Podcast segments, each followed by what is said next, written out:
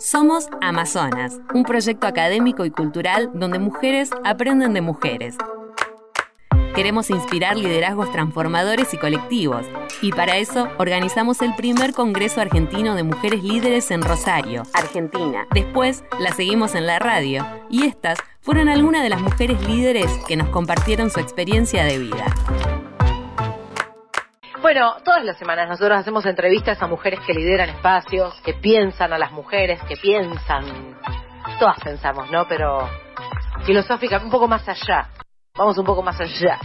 Este, y Amazonas básicamente es un espacio de discusión sobre los nuevos liderazgos de las mujeres en este siglo, cómo son estas construcciones. El 28 de noviembre tenemos el, el segundo Congreso Argentino de Mujeres Líderes y bueno, todas las semanas desde De Buen Humor hacemos estas entrevistas para seguir conociendo a más mujeres. En este caso vamos a entrevistar a una periodista, es politóloga, es escritora, actualmente escribe en varios medios gráficos y digitales este, trabaja en Futurock, es autora de Marea Sindical, Mujeres y Gremios en la Nueva Era Feminista, este, por eso la llamamos, así que yo quiero pedir un fuerte aplauso para Tali Goldman, bienvenida. Hola, Hola. Hola, Hola, Hola ¿Cómo Muy estás? para las nueve y cuarto de la mañana. Ah, no. Pues no, no, estoy en esa, perdón. No, tranqui, tranqui. Tranqui que nos vamos adaptando. La energía se va adaptando en el transcurso de la, de la nota. Te voy a decir una cosa. Nosotros, todos los invitados, eh, o a las mujeres y hombres que llamamos, eh, nos dicen básicamente eso. ¿Cuánta energía? Sí, tenemos mucha energía a la ah, mañana. Ya a la tarde empieza a decaer, ¿viste? Pero a las mañanas como es nuestro fuerte, básicamente. ¿Cómo estás? bien. Bien, muy bien. ¿Cómo estás pasando esta cuarentena? Bueno, qué sé yo, dentro de todo, bien, estoy sana, tengo techo, tengo comida, tengo trabajo, qué sé yo. Las cosas básicas eh, satisfechas, así que eh, bien, o sea, me podría, me podría quejar un montón, porque me parece toda una mierda, pero bueno, nada. Claro. Hay gente que la está pasando peor. Claro, sí, sí, absolutamente. Pero sí, está todo bien, qué sé yo. Eh, Llevándola. Claro, claro, como se puede, digamos, aparte un poco adentro, un poco afuera. No sé cómo está Buenos Aires hoy. Si pues, se puede salir, si no se puede salir. Y se puede, pero está detonado todo, entonces claro. yo prácticamente no salgo. Claro, sí, sí, no, no, un, garrón. Bueno, eh, básicamente queríamos charlar con vos sobre esto que estas dos pasiones que tenés, supongo que son dos pasiones porque de alguna manera lo manifestaste a través de un libro, ¿no? De la política y la escritura. ¿Qué te llevó a escribir un libro sobre las mujeres y el sindicalismo? ¿Cómo lo ves? ¿Cómo ves este las mujeres dentro del sindicalismo? Bueno, un poco eso que nos interesaba, también este perfil porque porque viste que hoy los sindicatos en su gran mayoría, este por lo menos los más fuertes están eh, liderados por hombres. Sí, todos. Mm. Eh, Dije la gran mayoría por si me perdía de uno, básicamente. no, no. Eh, bueno, sí, hay excepciones. No, mira, este libro es un libro que se publicó en 2018 eh, y que yo lo arranqué pensando en, entre el 2016 y 2017. Eh, un poco por un tema personal, yo me había quedado sin laburo cuando empezó el macrismo y bueno, uno se tenía que reinventar y mm, yo en mis laburos, digamos, venía siempre seguí muchos temas este, laborales y sindicales y, mm, y, había concretamente hecho una nota para la revista Anfibia que se llamaba Bajo el Asfalto, que era sobre trabajadores y trabajadoras del subte porteño. Y mm, hay muchas mujeres trabajadoras de subte, yo, yo era amiga de algunas y algunas eran delegadas. Eh, y nada, me quedé como muy como contenta con esa nota y, pensando mucho en, mujeres delegadas, en mujeres sindicalistas, cómo eran estas mujeres en roles que siempre le tocan a los varones. Y cuando empecé a buscar por una curiosidad personal a ver si había otras mujeres eh, delegadas, mujeres sindicalistas, me di cuenta de que no encontraba nada, digamos, ni periodísticamente ni académicamente, ¿no? Eh, había muy pocas notas sueltas, sobre todo en el suplemento de las 12, de página 12, que también me hacía ruido en el buen sentido, decía, ¿por qué siempre todas las notas sobre mujeres sindicalistas tienen que estar en un suplemento, no? Como siempre somos los suplementos, como por qué, claro. eh, ¿por qué, digamos, los que cubren sindicalismo no hablan de las mujeres? O sea, no, no puede ser que no haya mujeres si las mujeres somos trabajadoras, o sea, ¿cómo puede ser que no tengamos representaciones femeninas? Y bueno, así empecé a indagar totalmente de, manera personal eh, y me di cuenta de que había un montón de mujeres, muchas más de lo que yo me imaginaba, pero que estaban absolutamente invisibilizadas, muchas por sus propios sindicatos y obviamente por los medios de comunicación. Eh, entonces, nada, eh, como que abrí una olla y se tapó una olla y bueno, ese es un poco el germen del libro que me llevó un año y pico más, eh, porque nada, iba descubriendo, la verdad es que eso, abrí una olla y iban apareciendo mujeres, mujeres, mujeres, mujeres. Claro. O sea que te diste cuenta que en el sindicato, en los sindicatos hay un montón que de mujeres, pero no están en los espacios de poder, básicamente. Exacto. Sí, las tienen muchas por el cupo, eh, y sí, tienen algunas de O sea, obviamente hay sindicatos en donde yo también me, me, puse un objetivo que era buscar mujeres en sindicatos donde no, no haya muchas mujeres en los trabajos. O sea, hice mujeres eh, delegadas metalúrgicas, bueno, de subte, eh, mineras, eh, no ya no me acuerdo. Te, voy a ir a buscar el libro porque no Está bien, no hay problema, no hay problema. Son mujeres, digamos, que eh, nada, eso, están en trabajos que en general hacen los varones, entonces me interesaba eso, digamos. Por eso no no no entrevisté ni, ni puse el ojo en eh, las delegadas, por ejemplo, de la educación, ¿no? O amas de casa, o trabajadoras eh, de hogares, ¿no? Empleadas domésticas, que esos sí son trabajos, digamos, que la mayoría lo hacen las mujeres, que igualmente, igualmente, para mi sorpresa, en, esos gremios también son los varones, aunque haya mayoría de mujeres en la base, los que dirigen, ¿no? Eh, pero digamos que mi objetivo era era poder eh, reflejar y entender cómo se mueven esas mujeres en lugares eh, monopolizados por varones. Bien, ¿Y, cómo viste la militancia feminista en los sindicatos? Bueno, en realidad yo creo... Yo creo que sí hoy, digamos, pero bueno. Sí, sí, sí. Hoy, o sea, digo, también hice, hice como una especie de recorrido histórico. En, en, mi libro también hay una mujer histórica que es María Roldán, que es una obrera eh, de, la carne, una obrera, una delegada, la primer mujer en integrar una comisión directiva de un sindicato y fue muy importante en la gesta del 45, totalmente invisibilizada. Em, pero sí, digamos, eh, digamos, el patrón común es que hay, digamos, pocas mujeres y solas em, hasta el 2015, digamos, las encontrás así como a cuentagotas, mujeres que, que, militaron un montón, pero que en general lo hicieron solas en sus sindicatos, que no tenían otras mujeres, digamos. Em, y sí, digamos, a partir del 2015, eh, sí, obviamente que como en todos los ámbitos, también los sindicatos, em, digamos, eh, se subieron en un punto a, al, feminismo, eh, a, la ola, digamos, feminista entonces sí empezó a haber, digamos, mucha más eh, ebullición, entre comillas, ¿no? Como visibilización de las mujeres que estaban en los sindicatos, que empezaron a poner la voz y poner el cuerpo, decir, bueno, acá estamos, nosotras también este, estamos presentes, también queremos ocupar lugares de poder. Eh, y, por supuesto empezó a pasar que, eh, bueno, se empezaron a pensar en colectivo, entonces hay varias este, organizaciones transversales, hay un espacio, por ejemplo, que se llama Mujeres Sindicalistas, que es de la Corriente Federal de los Trabajadores eh, de la CGT. ¿Cómo viste, ¿cómo, ¿cómo viste ese vínculo de varones y mujeres dentro de los sindicatos? ¿Y cómo pensás, o sea, lo que vos pudiste ver en el transcurso del, del armado del libro, ¿no?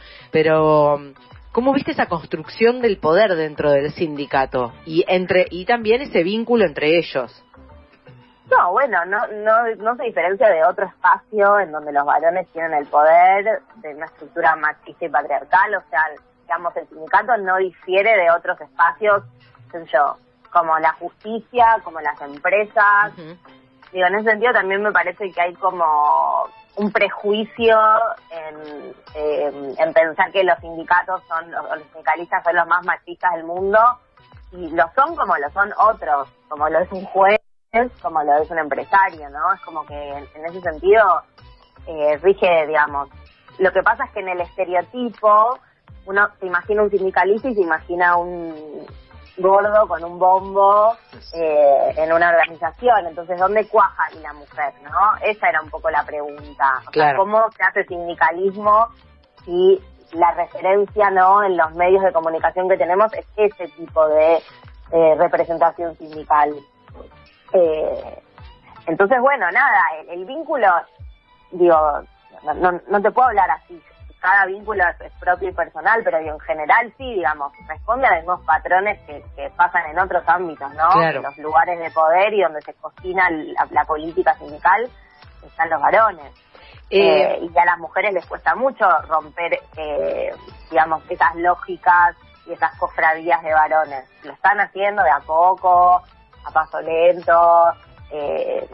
obviamente que si uno ve una foto hoy y una foto de hace 10 años, Hoy hay muchísimas mujeres, sobre todo están más visibles, muchas llegaron a ocupar lugares de poder. Eh, pero bueno, obviamente que, falta eh, como, como en, todo el resto de la sociedad, ¿no? Tali, ¿cómo se, se, se ven esas mujeres? ¿Qué registro propio tienen esas mujeres que forman, que forman parte de estos sindicatos? Porque a veces nos pasa a las mujeres que, que nos cuesta también eh, vernos a nosotros en diferentes lugares o hacer visibles nuestro trabajo. ¿Cómo se perciben esas mujeres? No, son mujeres comunes y corrientes como vos y como yo, eh, que, trabajan y que por diferentes cuestiones, en general las mujeres, por lo menos las que yo entrevisté, o como un poco por ahí, entre comillas, las pioneras, digamos, general entran al sindicalismo por, por algún motivo personal que les pasa a ellas en sus respectivos trabajos y que por una pelea personal, digamos, encuentran al sindicato eh, como el canal para resolver el conflicto y se quedan. Eh, a diferencia por ahí de los varones que muchos, digamos, eh, entran al sindicato para hacer carrera o, digamos, las mujeres en general que entran a los sindicatos eh, para defenderse, como decimos siempre. Exactamente, es, para defenderse. Y después, digamos, empiezan a hacer su modesta carrera dentro del sindicato. Esa es una gran diferencia también con los varones, ¿no? Eh, digamos, nadie las invita a participar del sindicato, sino que van solas y, se mandan y hacen la suya. Eh, pero bueno, sí, digamos, hay otra lógica, yo creo que en general, no solo en el sindicato, yo creo que hay otra lógica de pensar la política desde una perspectiva feminista, ¿no? Que tiene que ver mucho más con el colectivo, ¿no? Con, con, con no tan con, con, llegar y pisar cabezas, sino que es pensar en el colectivo y me parece que las mujeres sindicalistas eh, lo reflejan muy bien con eso que te decía, ¿no? Con que, con que, con que existen varios colectivos de, mujeres sindicalistas de mismas centrales obreras y, que articulan muchísimo entre ellas, ¿no? Eh, claro, sí, la mujer, digamos, tiene una mirada más horizontal del poder y el hombre es más verticalista. ¿Se puede decir que es así o no? No, no sé si diría tan tajante. Yo diría que yo diría que sí, digamos, hay una hay una mirada más colectiva, hay una construcción más colectiva pensando el poder desde eh, una mirada feminista. Eh, Yo creo que sí, no, no, no, sé si te diría horizontal o vertical, hay todo, también tenés muchas mujeres sindicalistas que son recontra machirulas, no, tiene que ver muchas veces con los géneros, sino cómo uno entiende la política y cómo uno entiende la manera de hacer política. Eh, sí, sí me parece que desde una mirada feminista uno, digamos, la construcción eh, política me parece que, tiende a ser, eh, puede ser, digamos, más horizontal, más colectiva, em, pero, pero tampoco te podría generalizar, digamos. Sí veo lo que te digo, sí veo mm. que muchas veces lo que los varones no podían lograr porque se competían, las mujeres eh, tendían puentes y diálogos. No sé, cuando Moyano y Yasky no se hablaban, eh, Vanessa Chile y Estela Díaz lo hacían que son de las mismas centrales obreras, de distintas centrales obreras. Eh, entonces, sí me parece que, que hay algo de, de, la unidad obrera que las mujeres sí me parece que son pioneras. Bien, eh, vos sabés que te quería preguntar porque parece que en pandemia entiendo que escribiste un libro que se llama Larga Distancia.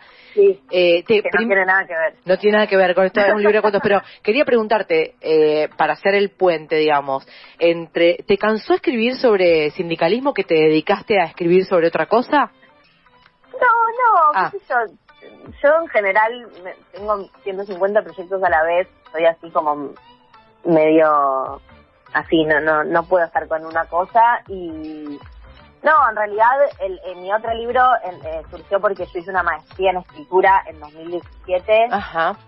Eh, de 2007 a 2019 y mm, en realidad es mi tesis de maestría en escritura este libro. Bien. Eh, mm, entonces sí, eh, no, no, sigo escribiendo sobre sindicalismo, tengo un newsletter en la FEM que se pueden suscribir, que es una vez por mes. Eh, Qué bueno. Es un newsletter sobre, sí, sobre mujeres, sindicalismo, feminismo, mundo del trabajo. Eh, entran a la página de la FEM, hay una pestaña que dice newsletter, hay varios newsletters eh, y se suscriben y digamos así sigo conectada eh, con el mundo de las mujeres sindicalistas digamos bien pero bueno nada ese fue un libro que, que se publicó y, cerró también eh, una etapa nada sí o sea por eso digo de maestría digo, este ah no en la marea sindical el otro libro sí lo saqué ahora hace dos meses o hace un mes es nuevo bueno y de qué se trata larga distancia eh, larga distancia son cuentos son cuentos de ficción. Eh, no tiene nada que ver con la marea sindical. Pero es un buen es un buen libro para leer en cuarentena.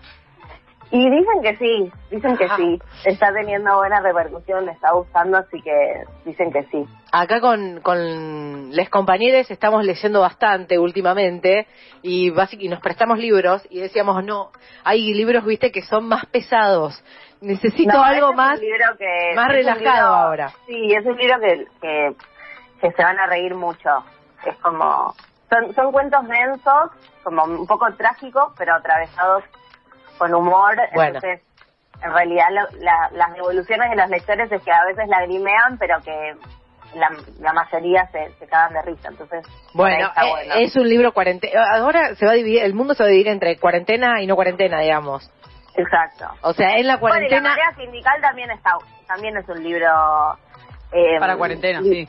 Sí, porque son perfiles de mujeres en donde eh, nada, también hay, hay una como una escritura cebadera, digamos, no es un libro eh, en vole, eh, digamos, de, de, política dura y de sindicalismo, sino que son como también una especie de cuentitos, eh, nada más que son historias reales y las mujeres son reales, digamos, pero está también escrito de una manera... Eh, cebadera. Bueno, eh, lo vamos a lo vamos a leer. Ahora que estamos en estamos full con los libros, viste ya Netflix ya agotó, así que ahora nos metemos con libros. Bueno, igual ahora está Borgen, que está muy buena, no sé si la vieron, se la subieron a Netflix. Ay, no, ¿está buena? Buenísima, es una serie del 2010 sobre una primera ministra, les va a gustar si ustedes hablan de liderazgo, sobre la primera una primera ministra danesa. Fantástico, eh, ya estoy agendando es una, una suerte de House of Cards, pero pero de una ministra danesa en Dinamarca, parlamentarismo, está muy buena. Bárbaro. Espectacular. Gracias, Tali. Acá dicen que la están viendo. La vi, la vi, la vi. No, la vi hace un montón. Ah. La vi hace un montón. Ah. Claro, pero ahora la subieron a Netflix. Bien, genial. la vi hace un montón. Viste que la vida también se divide entre Netflix y las otras plataformas. Sí, sí. claro, claro. Pero esa no sé dónde es, como que no estaba, en el, no estaba, como que tenías que bajar, era un quilombo. Claro, ahora claro. Está, está en Netflix, entonces todo es fácil. bueno, Tali, gracias, ¿eh? te mando un abrazo enorme. Un abrazo, chao, chao. Un abrazo grande. Bueno, eh, ella es Tali Goldman, estuvimos hablando sobre eh, la marea sindical, esta, este libro que hizo sobre mujeres y gremios en la nueva era feminista, eh, en el marco de Amazonas, la Academia Argentina de Mujeres Líderes, que el 28 de noviembre es el segundo congreso y vamos de Rosario al mundo porque va a ser internacional.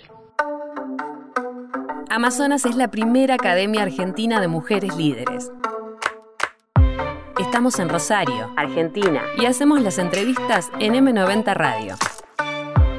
Si querés saber más sobre nosotras, búscanos en nuestras redes, arroba Amazonas Academia de Mujeres, o en nuestra web, amazonas.com.ar.